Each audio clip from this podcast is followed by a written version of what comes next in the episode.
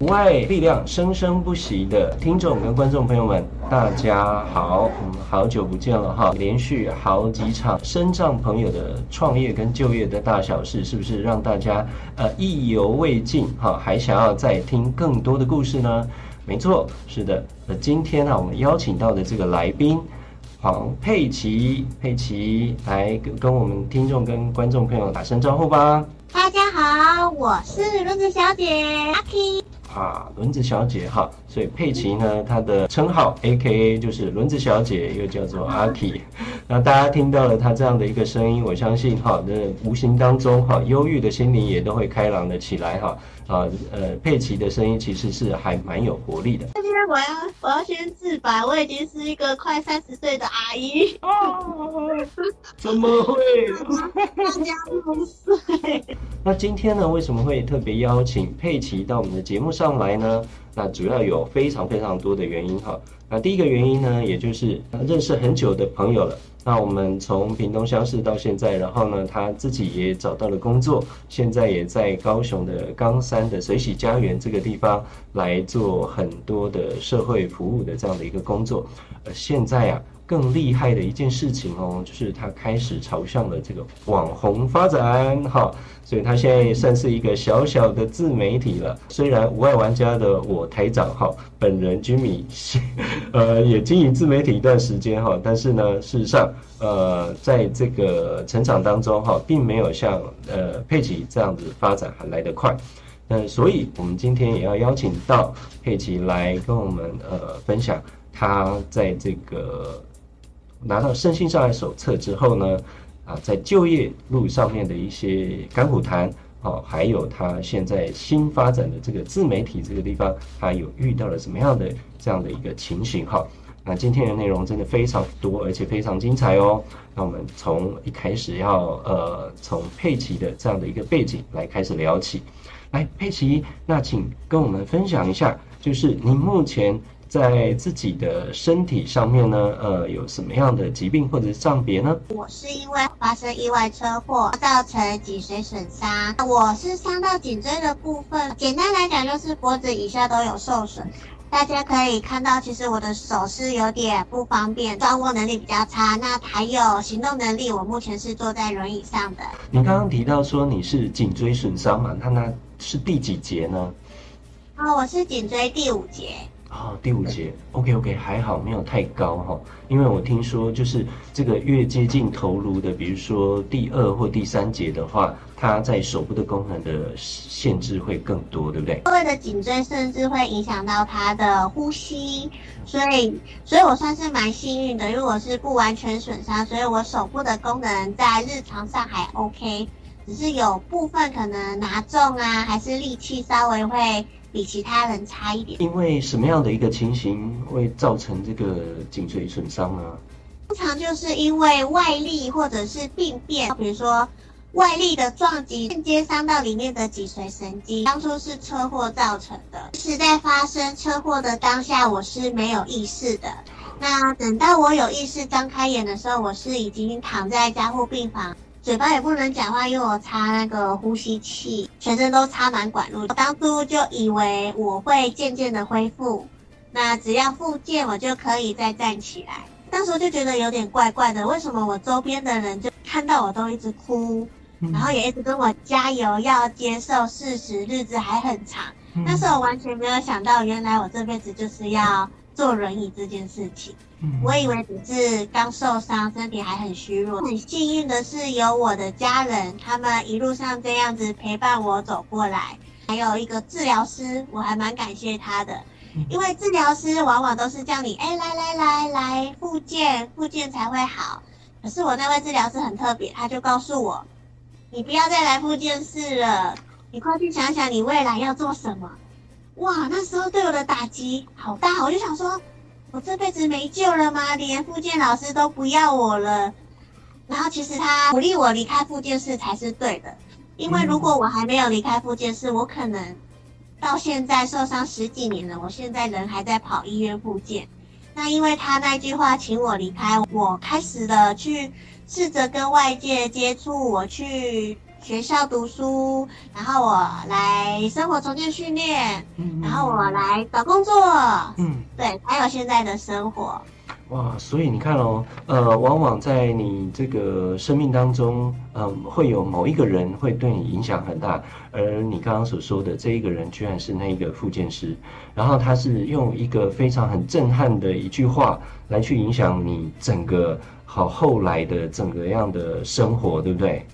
对啊，我觉得这个影响真的还蛮大的哈，就像是比如说有一些医生哈，也许会告诉你说，哎，呃，用加油或者是鼓励的这样的口气来告诉你说，哎，好好的面对你，你接下来，然后都不要放弃，然后呃，其实我们可以说用非常慈慈悲跟关怀的这样的一个方式来对待。但有些医生呢，他可能就是用非常严厉的，然后说啊，你这个没救了，或者怎么样了，那你要可能好好把握剩下的这个时光，然后看你还有什么梦想要完成，所以这是一个完全截然两种不同的一个思维，而对，而且他们呃，有可能他们的一句话对于不同的人的影响也会是不一样哦，所以我我真的还蛮感觉哦，我觉得佩奇你能够把这一句话，然后。去有一个很正面的一个回应跟这样的一个反应，我觉得是相当棒的一件事情。那我也在思考你刚刚说的话，就是说，为什么这个治疗师会跟你说这样的一句话？哈，我猜啦，有可能是因为，也许这个复健治疗师他看过了太多的脊髓损伤的伤友们，那他觉得，也许你的复健已经到了，就是。呃，几乎是一个高原期，就是如果再继续每天这样做复健的话，可能也不会有太多的一个进展。所以，与其花这些时间，那呃，在这个重复性的或这么呃无聊，然后又乏味的这个动作上面的话，他反而鼓励你去做一些呃真正的生活上面的事情哦。应该是说。他算是当初我刚受伤的时候，唯一愿意跟我讲实话的人。嗯，因为大家都是跟我说加油加油，你好好复健，你就可以再站起来，可能都没有没有不许你离开复健室这件事情。所以没有想到他的一一句话，然后这样的一个推力，把你推上了一个完完全全必须要自己更强健起来的一个呃面对自己呃。居家生活，然后什么事情也都要开始自己打理的这样的一个，我觉得有一个很重要的转变是，你去接受了这样的一个生自立生活的一个训练挑战，对不对？能不能告诉我们那样的一个挑战的单位是哪里呢？哦，这个就是在高雄冈山的水洗家园。日后有其他一样是肢体障碍者有生活重建需求，可以来打电话咨询哦。开始我的家人是很反对我来家园训练，但是我的爸爸其实对复健是很反感的，因为他觉得复健对我来说是已经没有没什么成效。嗯嗯。然后因为大家看到我是颈椎，就说哦，你颈椎比较严重，所以我们的认知就是我大概这辈子就是需要家人的照顾。他们觉得我应该先把我的学业完成之后再来讨论看看。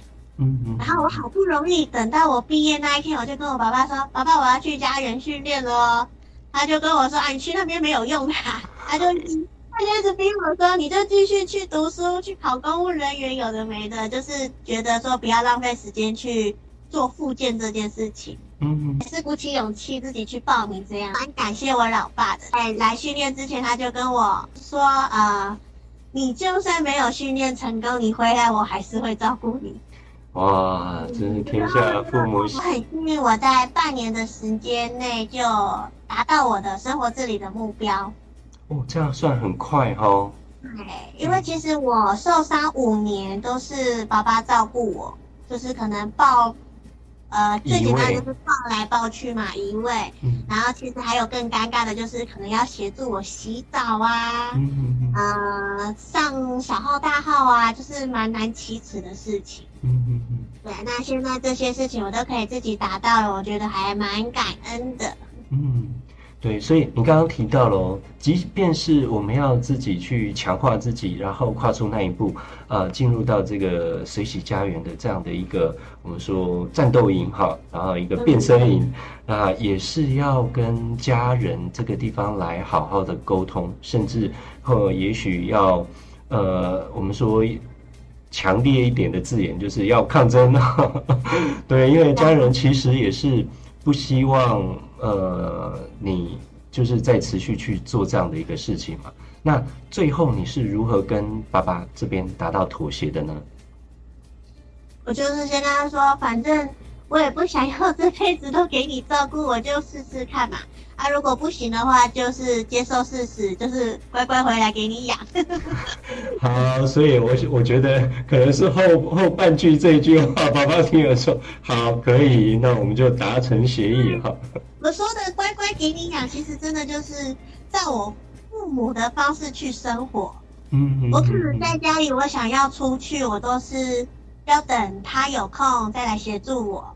然后他们希望我读书，我就去读书；希望我做什么就去做什么，这样子。嗯，对，对啊，其实所以还是要自己养自己，不要给爸爸妈妈养。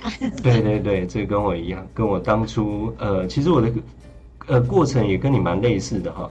呃，像比如说你失去意识，然后醒来的时候那一段时间，所有人看看到你是哇，眼泪哗啦哗啦这样子流，那你自己完完全全不知道发生什么事情。而等到那个答案揭露的那一天的时候，我相信那个那个冲击也是蛮大的。而像我自己这个疾病啊，在确诊之前，那个医师啊，还有护士啊，他们也是告都没有告诉我是什么疾病哦，然后都告诉我，哎，你要坚强哦，然后不要放弃哦，什么 blah blah blah 这些。所以我们两个情形还真的还蛮像的。嗯，可是也很幸运啊，就是身边很多人都是给予鼓励的，要不然其实。你突然遇到这种巨大的转变，真的是会很难接受。嗯，这个伤害已经造成了哈，那个我们也没有办法去可逆哈。也是佩奇啊，跟我啊，现在也正在那个高雄市劳工局的这个 Parkes 的训练营里面又相遇哈。所以相遇的时候，也当然不让哈，我们这第一批的这个呃访谈对象，当然要优先给我们同学。来去做这样的一个上镜头的这样的一个磨练，那呃，所以这样拿到了这样的一个身心障碍手册之后，那甚至必须要身边哈生活的身边多了一个轮椅这样的一个辅具，那我想一定会造成蛮大的一个困扰，好，不管是呃交通啦，或者是去参加活动啦，那这些困扰能不能跟大家来分享一下？呃，它到底造成了生活上面多大的这样的一个不方便呢？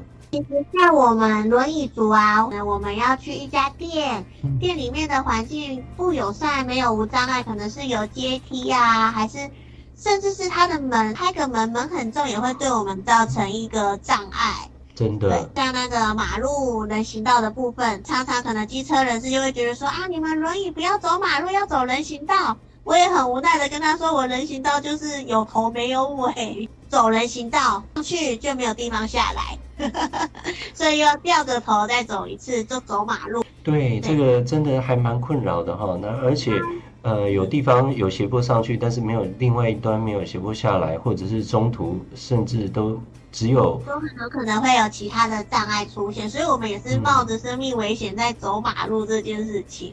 轮椅朋友好辛苦，要找个无障碍厕所好难哦。对啊，有一次我肚子怪怪的，肚子痛，我就快点到处去找。我跑到一个好不容易跑到一个捷运站的厕所，耶，我可以解脱了。哦哦，它的门是坏掉的。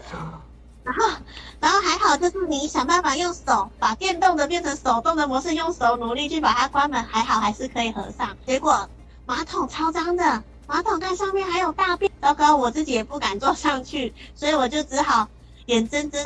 哎呦，是，哎，讲到这个，很多，嗯，轮椅朋友都会遇到这种找不到厕所的困扰。是，对啊，啊，如果找到，好不容易找到厕所了，可是可能它的维护，嗯，也没有非常好这样子，因为毕竟无障碍厕所只有一间，然后要那么多人使用，甚至有一般的民众也会因为。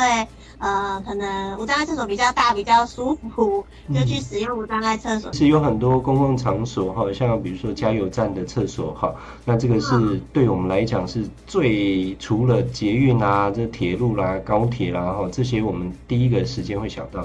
但是呢，每一个加油站的对无无障碍厕所的维护，呃，就要看那个加油站当地的工作人员了。因为有一些可能会把它当成工具间啦，然后呢，我觉得还有一点是，这些无障碍厕所哈，常常会有一些呃，就是加油站的工读生，他们说，就是有一些人啊，那可能反而会去那边去怎么样呢？就在那边睡一晚的也有。睡一晚，对，很夸张哦，这是我听到的哦。所以呢，他们就不想要让这些所谓的游民来去进到厕所里面，然后把整个厕所弄弄脏，所以他就自己先把这个厕所先锁起来了。哇，那就失去它原有的功能了。没错，所以你看哦，光要维护一个。呃，公用的无障碍厕所居然会有这么多呃，我们所想象不到的事情发生。对，那然后光清洁这样的一个简单的事情，那或者是说堆工具间，其实都呃，我们常常都已经见怪不怪了。但是它还是成每天都在上演。那你刚刚想到的那种，哇，真的撑不住了哦！我自己也是心有戚戚焉。像我自己的话，我是因为疾病嘛，然后伤到了胸椎。我是胸椎大概有三节，哈，都发炎，所以我的某些症状呢，也跟呃你也蛮相近的。所以那一段时呃坐轮椅的期间，我也是都穿着所谓的活力复健裤，然后往往呢来不及了，死定了。好，那你至少还是要找到无障碍厕所，然后去好好的对把它处理。对，然后你就会发现说，哇，可能大量的卫生纸一直卷一直卷，然后都是在做清理的动作，真的很糗，真的很糗。人家出门都出门都习惯带一大包湿纸巾出门，这样才会有安全感。对啊，至少也要让自己清清爽爽、干干爽爽的哈，我觉得这个是很重要的。除了外表可以看到的这些，因为不能走路造成的不方便之外，其实我本身因为我伤到颈椎，所以我体温调节也有状况。我目前是没有办法排汗的。很多人就会说：“哦，好羡慕你哦，你不会流汗，这样子身体都不会黏哒哒的。”可是其实人为什么要排汗呢？其实就是帮我们体温调节散热。嗯，那当我没办法排汗，就代表我散热有问题嘛，所以我常常会体温飙高，尤其是现在大热天，像我可能现在在室内，我的温度就是可能三七三八这样子，所以都需要吹冷气呀、喝冰水呀来缓解它。嗯，我觉得这个真的会很困扰诶，而且现在气候变迁这么严重，然后一年比一年热，那么这对你以后如果真的要外出，而且你现在又从事自媒体拍的这个 YouTube 影片，大部分也都会推广，所以你会有很多出外景的部分。哇，那这个地方真的很辛苦哎！拍片的时候真的好热，跟我讲，我都是抱着冰块在出门的。哎呦喂啊！所以有那种呃那种什么保冷袋那种，那个我超级多的。是。然后我的设备都一直 update，可能就是毛巾加冰水，然后抱冰块，还要有一个 USB 充电的小电扇，这样我才敢出门一整天，尤其是户外活动的部分。有时候会觉得拍片真的好辛苦。嗯。除了是你一个镜头的画面会要一直调整之外，我可能还要去呃无法散热这这件事情，所以我都会觉得哦拍片好痛苦，有点不想拍了这样子。只是当然，因为看到很多人给我的回馈，都觉得说哦你们拍这样片，然后我之后可以带我的家人去哪里去哪里，我就觉得啊、哦、我做这件事情好像。真的还是很有价值，还是很有意义的，所以我还是坚持下来。嗯，对，你刚刚提到了，光这些困难哈，也都是我之前所遇到的这样的一个困难点。对，所以你看哦，在我们相识，然后成为友善特派员，然后那个时候第一次聚餐嘛，我是不是就跟大家讲说，哎，我有一个点子，然后我们来打造一个行动不便版本的时尚玩家，哈的无碍玩家。对，其实无碍玩家的这个最初衷就是这样。那我呃，我后来也是自己，我们就我就自己拍片啦，然后呃，甚至还教大家拍片，对不对？然后我们持续做了，从二零一五年一直做到了将近二零一八年的上半年。那那个时候真的也是遇到了跟你一样的情形哈。那你是没有办法流汗，我是呢拼命流汗，所以我拼命流汗呢，我会脱水。所以你 常你常常看到我的一个外出，不管我有没有穿这个衬衫或什么的，基基本上大部分都是穿那种呃非常薄，然后或者是那种非常散热的衣服，然后就披一个围巾，那是我的一个标准装扮。为什么？因为我一定要随时都可以擦汗，不然的话我受不了。对，然后一一件衣服呢是只要夏天哦，其实不用。不用夏天，我只要上个厕所，在没有这个空呃没有电扇、没有通风的厕所里面，我光如厕，我可能就要换了两件上衣了。哇，太夸张了，这个汗。对，那除了这个之外，我相信因为这个中枢神经的受损，应该也会伴随一些呃，比如说什么麻啦、痛啦这些部分，对不对？其实很多脊髓损伤的伤友都有神经痛这个困扰，可能在你的患肢，可能下肢或者是你的手，会有一些像蚂蚁咬的感觉，或者是火在烧的感觉。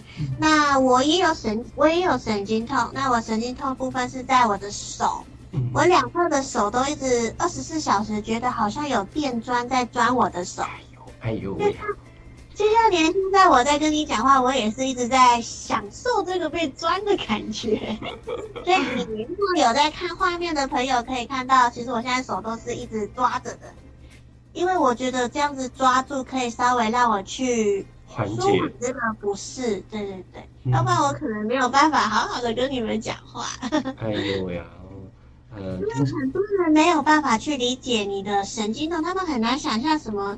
你的手怎么会有电钻钻的感觉？你有没有被电钻钻过手？有很多生产完的妈妈就会说，生小孩就像被卡车碾过肚子一样。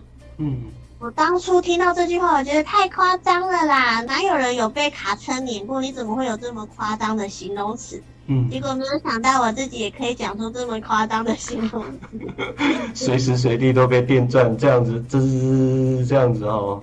对对，然后比较比较无奈的是，这种神经痛它是没有药可以去治疗缓解的。像我有吃过类吗啡的药物，那也是没有没有缓解的作用，所以我目前是没有服药，就是想办法跟他当好朋友。哈，对，如果现在有在有看我们的 YouTube 频道的这个观众哈，你可以看到哦。呃，佩奇刚刚讲出来这段话的时候，其实是笑着的。对，他这呃，听我们 Podcast 的听众呢，其实从这整段的过程听佩奇这样讲的时候，你完完全全感觉不到他的痛苦，他的痛楚。所以呃，你可以知道说，我们呢都已经跟病痛。好，基本上都已经握手言和，甚至拥抱它，好，它就已经变成了我们日常生活的一个部分。而这是要多久的时间的淬炼，才有办法达到这样的一个极致跟境界？哈，来来，我们给我们自己鼓鼓掌，哈，对，这是真的，对，拍手，这真的是非常了不起。今天的内容大家听了之后，有没有觉得佩奇真的是一个非常开朗？活泼而且积极乐观正向的哈嘎莫耶啊！不仅生活上要忍受着分分秒秒的神经痛、被电钻电、蚂蚁爬过的这样的一个感受，还要克服很多生活上面的这些不方便，而且在追求生活自立的道路上面，也需要跟家人要达到充分沟通。而且也要去努力争取的哟。在下一集的节目啊，佩奇会告诉我们他是如何找到他目前现在的工作的。同时啊，他也开始朝向了自媒体，要转变成为一个小小的 YouTuber 网红的这样的一个过程。持续锁定我们的频道，无爱力量生生不息。我们下次见，拜拜。